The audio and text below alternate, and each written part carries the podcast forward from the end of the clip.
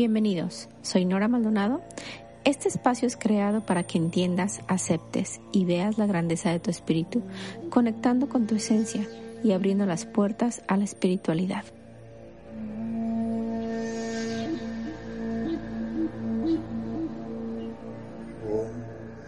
Hola a todos, ¿cómo están? ¿Cómo va tu semana? Espero que felices y disfrutando de cada momento. Antes de iniciar, muchas gracias por estar aquí escuchándome. Así es que empecemos a ver nuestro tema de hoy, las plantas de poder o plantas medicinales. Iniciemos. A lo largo de la historia de la humanidad, y quizás incluso antes de que evolucionara el Homo sapiens, ha habido un deseo innato de experimentar una conexión directa con Dios, con tus ancestros y otros habitantes del mundo espiritual. Al examinar algunas de las culturas más antiguas de África, Europa, Asia, Australia y América, y hasta la era preindustrial, observamos que muchos clanes, sectas y tribus participaban de ceremonias de plantas psicoactivas y de otro tipo, para usos espirituales y o medicinales. Los usos y el efecto curativo de estas plantas estaban fuertemente interconectados con el ritual. Para muchas culturas tribales, las plantas en sí mismas eran sagradas. Los poderes sobrenaturales residían en sus tejidos como un regalo divino para los humanos en esta tierra. En muchas culturas, los hombres y mujeres que se desempeñaban como curanderos tribales, chamanes, por chamanes me refiero a hombres o mujeres. No hay un, término específico para mujeres o para hombres, es el mismo tenían un profundo conocimiento del uso de estas plantas de forma individual y o combinadas. Estos herbolarios, como también se los conoce a los chamanes que únicamente se dedican al uso de plantas medicinales, se les conocen como herbolarios. Es, este es un, es un nombre tradicionalmente a los chamanes que utilizan estas plantas. Sirven como guías espirituales e intérpretes de sueños y dirigieron muchas ceremonias sagradas durante el uso de plantas psicoactivas, donde jugaron un papel integral en los rituales de entierro, rituales de curación, búsquedas de visión y rituales de purificación. Usando plantas psicoactivas, los chamanes tenían el poder de entrar en trances, combatir los espíritus malignos y las enfermedades, comunicarse con los antepasados, prevenir el hambre y controlar el clima por medio de danzas de lluvia. Dentro de las visiones y trances inducidos por las plantas, el chamán pudo comprender el mundo espiritual y el mundo real y así mantener un equilibrio entre los dos.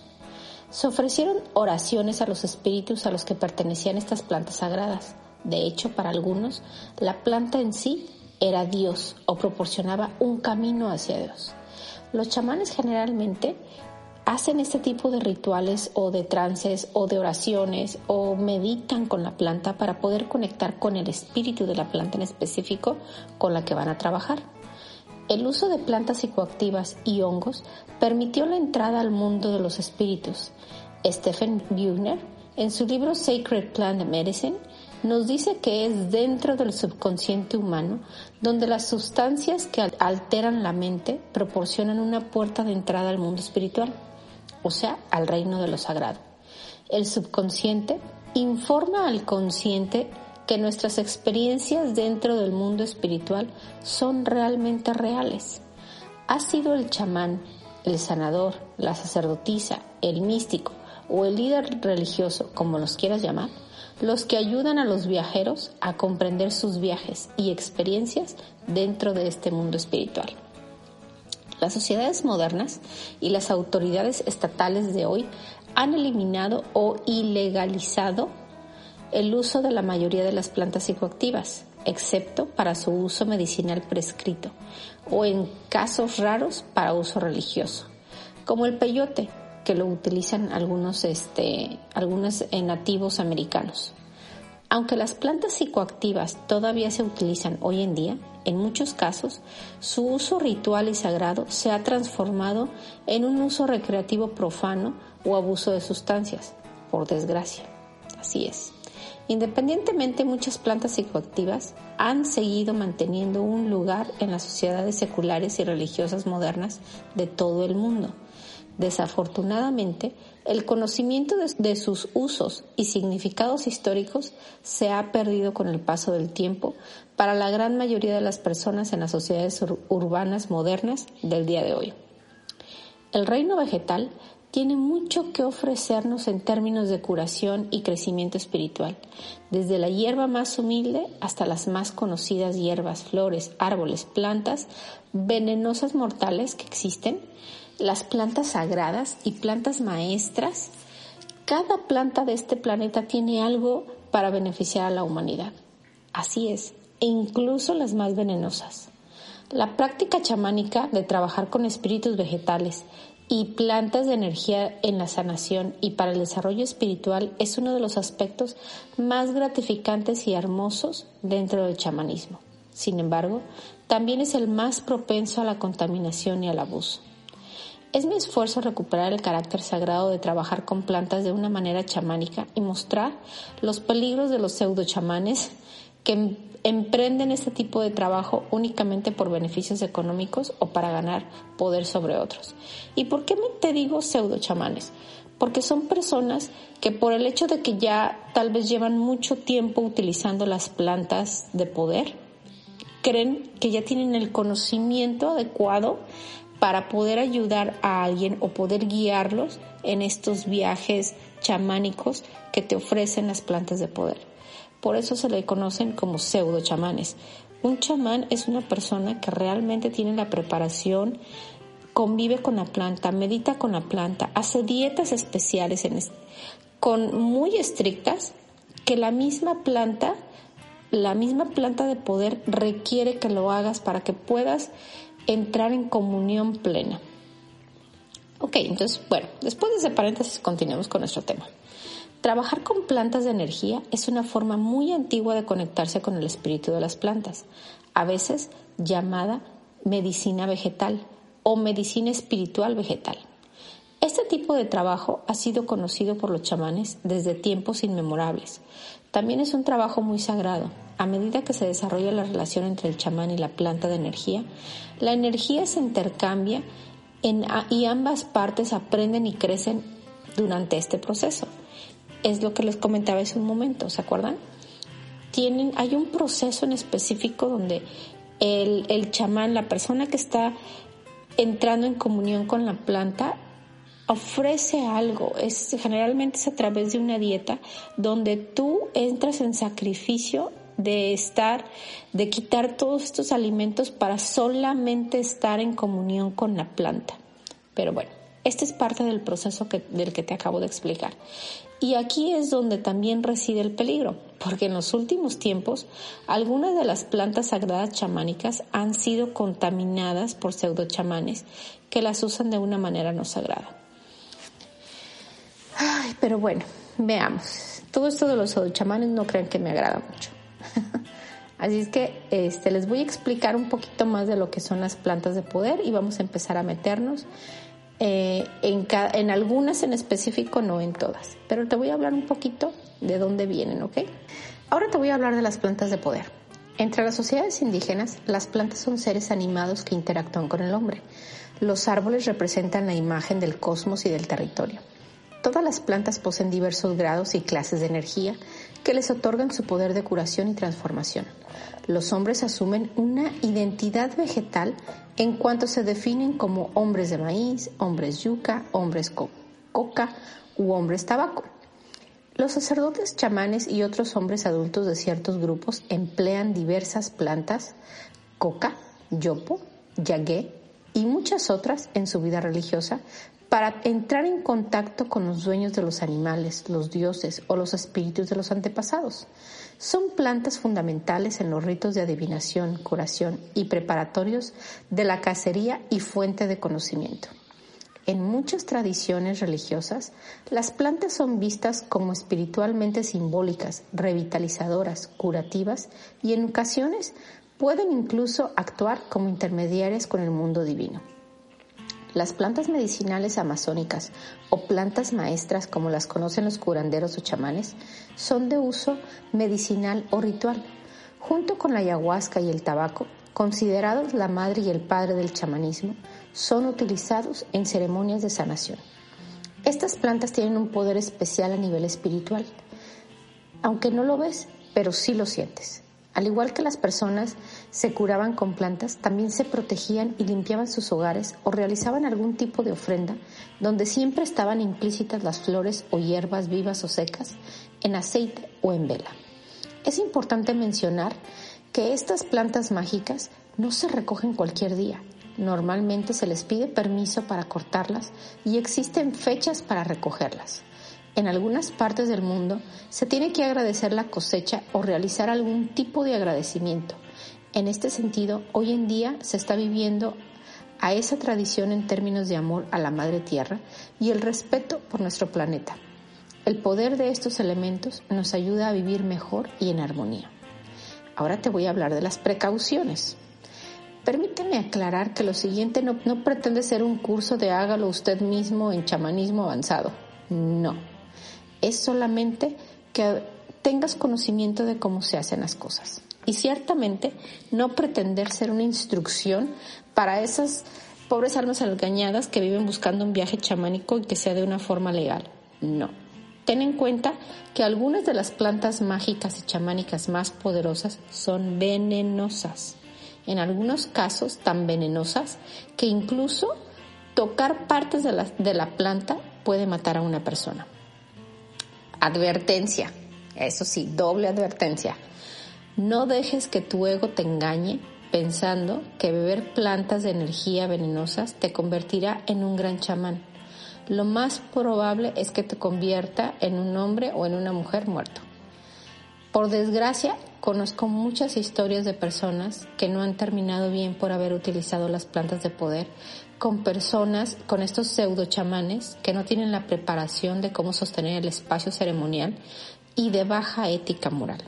Entonces, aquí ya está mi advertencia. Ahora, otro punto muy importante, importantísimo.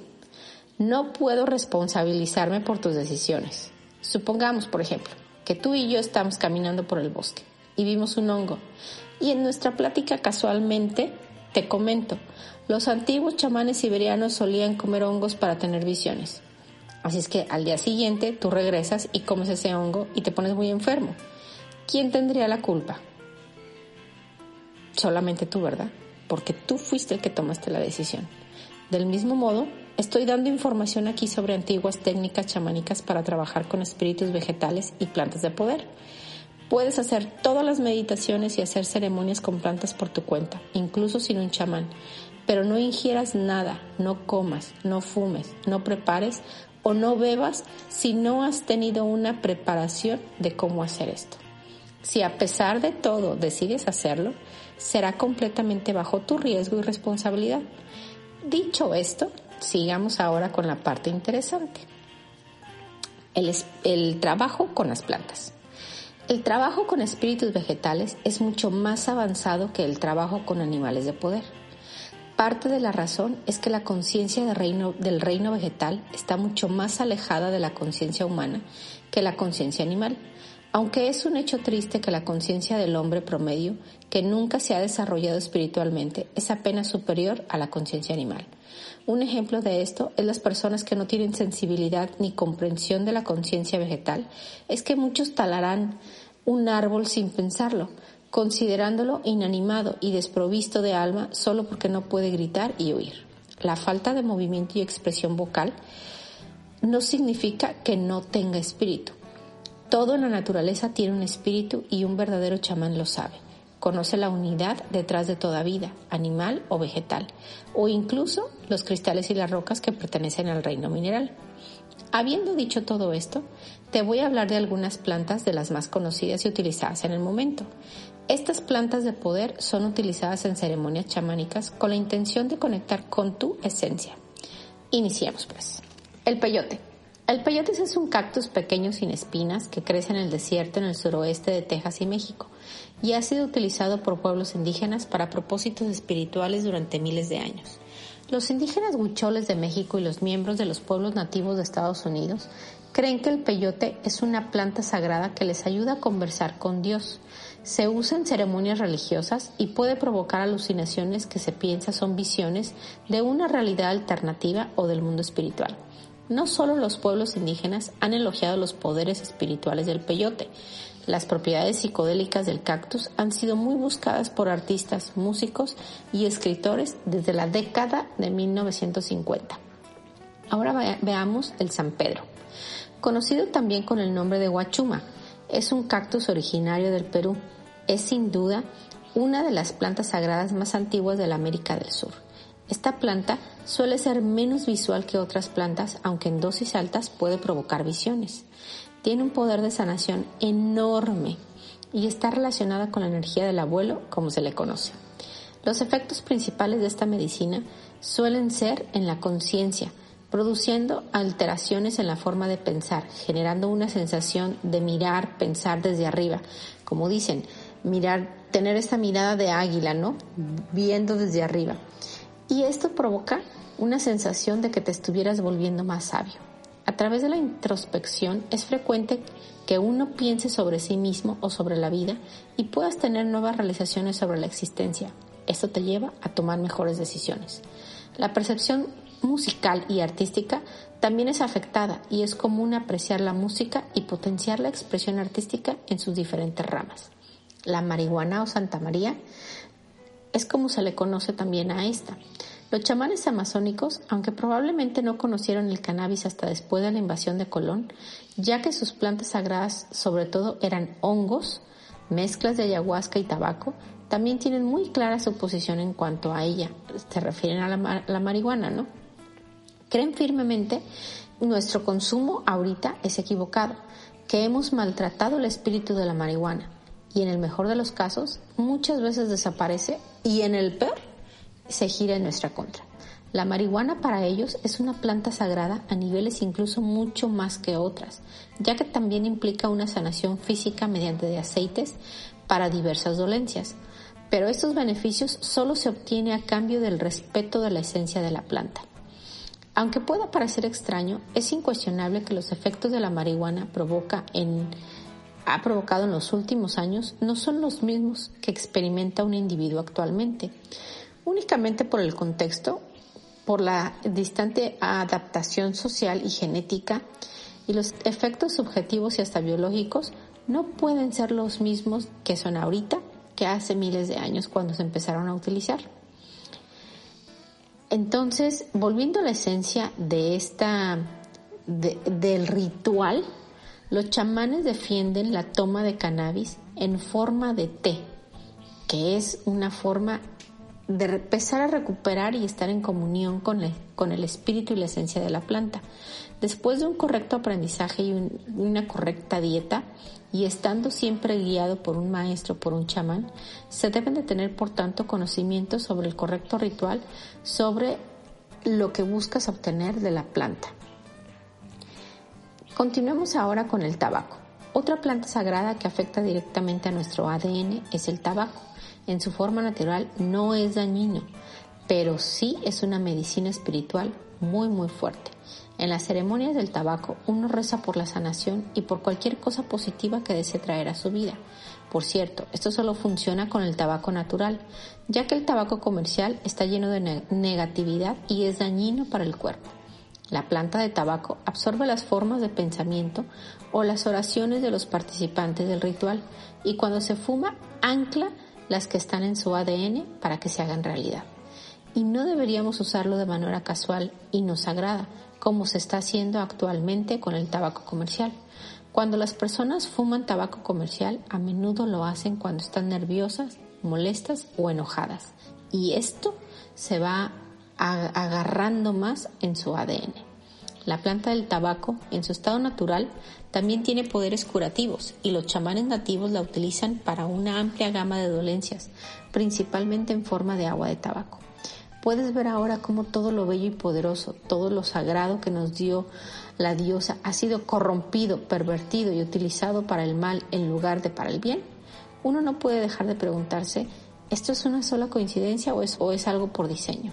Esto es, ¿por qué hemos perdido tanto el, el respeto por lo sagrado, ¿no? Por las plantas sagradas, por algo que la, la naturaleza nos ha dado para sanarnos. Pero bueno, son preguntas que de repente me hago, ¿no? Ahora continuamos con el chocolate. Es una planta sagrada para los aztecas. Algunas plantas que ahora ingerimos casualmente estaban estrictamente reservadas para uso ritual. ¿Alguna vez habrías adivinado que el chocolate llamado socoatl por los aztecas era un alimento ritual sagrado? Se tomaba en forma de bebida durante las ceremonias y rituales religiosos. Tan sagrado era, según algunas fuentes, que el castigo por sacarlo del ritual era la muerte. Los toltecas y los aztecas consideraban que el chocolate como algo sagrado para su dios Quetzalcoatl, de quien se decía que había dado había dado cacao al hombre y luego fue desterrado por traicionar este secreto. Tan precioso era el chocolate que una vez se usó como forma de dinero. Los mayas también usaban bebidas de chocolate y consideraban el chocolate como un regalo divino de los dioses. Las bodas fueron selladas por la pareja compartiendo una bebida de cacao. La antigua bebida de chocolate estaba hecha de judías verdes frescas y nunca estaba azucarada, aunque a veces se le agregaban otras especies como el chile. El chocolate en su estado natural es bastante eufórico y tal vez esta sea la razón por la que nuestro chocolate moderno y alterado es adictivo. El chocolate nunca fue diseñado para un uso diario informal. Al no tratar esta planta de una manera sagrada, hemos caído sobre nosotros las consecuencias del abuso y hemos hecho que la planta alguna vez sagrada no sea apto para el uso del ritual. Últimamente Está muy de moda empezar a hacer ceremonias con chocolate. Estamos retomando otra vez el respeto hacia esta planta. Ahora sigamos con la ayahuasca, conocida también como la energía de la abuela o la madre. El término ayahuasca proviene del quechua ayahuasca, que se puede traducir como liana o soga de los espíritus. Según la tradición de este pueblo, dicha sustancia permite que el alma de quien la consume salga de su cuerpo sin necesidad de morir. La ayahuasca es probablemente la planta curativa más conocida en la actualidad. Se ha vuelto muy popular en los últimos años, pero ahora está prohibida en muchos países. La ayahuasca es una bebida con propiedades psicoactivas que tiene su origen en la región del Amazonas. A lo largo de la historia ha sido preparada y utilizada por los chamanes de tribus de esta zona como parte de ceremonias curativas y religiosas, y se le ha atribuido múltiples rasgos mágicos y beneficios para la salud. Es conocida principalmente por sus efectos en la experiencia psicológica. Muchas personas que han consumido ayahuasca afirman que les ha ayudado a alcanzar una sensación de trascendencia espiritual, en algunos casos mantenida mucho tiempo después del consumo. En este sentido, la ayahuasca puede compararse con drogas como la como los hongos o el LSD. Se prepara con frecuencia hirviendo una planta de la clase de las lianas, que también es conocida como ayahuasca y que tiene, contiene alcaloides que inhiben la enzima MAO, junto con otra que contenga el principal factor psicoactivo de MT. Lo más habitual es que esta segunda planta sea la chacruna, cuando se prepara correctamente, esta planta sagrada es muy sanadora, poderosa y muy beneficiosa. De hecho, probablemente sea la planta sanadora más grande de la tierra. Por eso se le conoce como la planta madre. Pero tiene que estar preparada de una manera sagrada para que se manifiesten sus efectos divinos y desafortunadamente esto no suele ser el caso en muchas veces. Es muy difícil para los principiantes en el camino espiritual saber quién es un verdadero chamán y quién es un falso chamán. Llevar plantas sagradas con un falso chamán puede ser extremadamente peligroso. Una forma para cual puedes identificar a un chamán y a un pseudo chamán es muy sencilla. Depende de la dieta que te pidan que hagan. Si un pseudo chamán te dice que para hacer ayahuasca no necesitas hacer dieta, ah, ah, no, no, no, peligro, ahí hay peligro. Corre inmediatamente, llama al 911, no te creas. Pero la verdad es que eh, si no es, si un pseudo chamán te dice que no tienes que hacer ninguna dieta, ningún tipo de preparación para tomar la ayahuasca, es una mentira. Porque tienes que tener una dieta muy en específico para poder hacer esta ceremonia con esta planta sagrada, ¿ok? Ahora vayamos con los hongos sagrados o los hongos mágicos.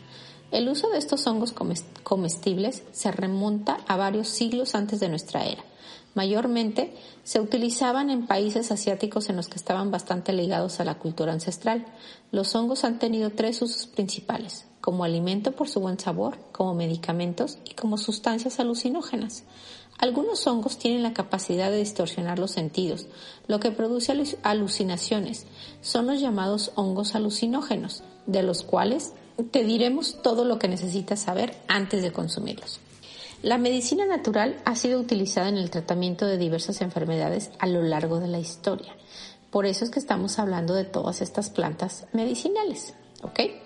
Distintos tipos de hongos alucinógenos han sido utilizados por tribus y civilizaciones desde hace miles de años, Muchos de estos hongos aún son utilizados por los descendientes de estas culturas como método adivinatorio y para comunicarse con sus dioses. En México, los mayas fueron pioneros en el uso de hongos alucinógenos para resolver problemas y afrontar diversas situaciones, pero no como un hábito adictivo o como una droga recreativa. Además, los hongos fueron disfrutados por griegos, españoles, africanos y rusos en rituales y actividades esotéricas. Estos rituales o ceremonias chamánicas son guiadas por el chamán y es el que se encarga de dosificar la cantidad de hongos para ser ingeridos por el paciente en cuestión de que lo necesita y llevarlo a distintos estados emocionales para encontrar las respuestas que vienen buscando, que este paciente en específico viene buscando. Todo esto se hace a través de cantos, rezos y oraciones mántricas. El objetivo principal de esa ceremonia en la cultura mazateca es para tratar de alcanzar la sanación del alma y del espíritu, procurando llevar y establecer un equilibrio entre lo tangible y lo intangible. Te vuelvo a comentar. Para obtener los mejores resultados y obtener la sanación que estas plantas de poder te ofrecen, lo mejor es hacerlo con un chamán que tenga la preparación y el conocimiento de cómo utilizarlas. Muchas de las plantas de poder son venenosas y si tu deseo es utilizarlas para comenzar a sanar tu interior, mi mayor recomendación es que lo hagas bajo la supervisión adecuada, haciendo la dieta que requiere cada una de ellas en específico para que obtengas el mejor resultado y la sanación que buscas. Muchísimas gracias. Entonces, como cada semana, después de terminar con nuestro tema de hoy, pasemos ahora a la parte de la predicción para el fin de semana y veamos cómo estará la energía de acuerdo a la numerología.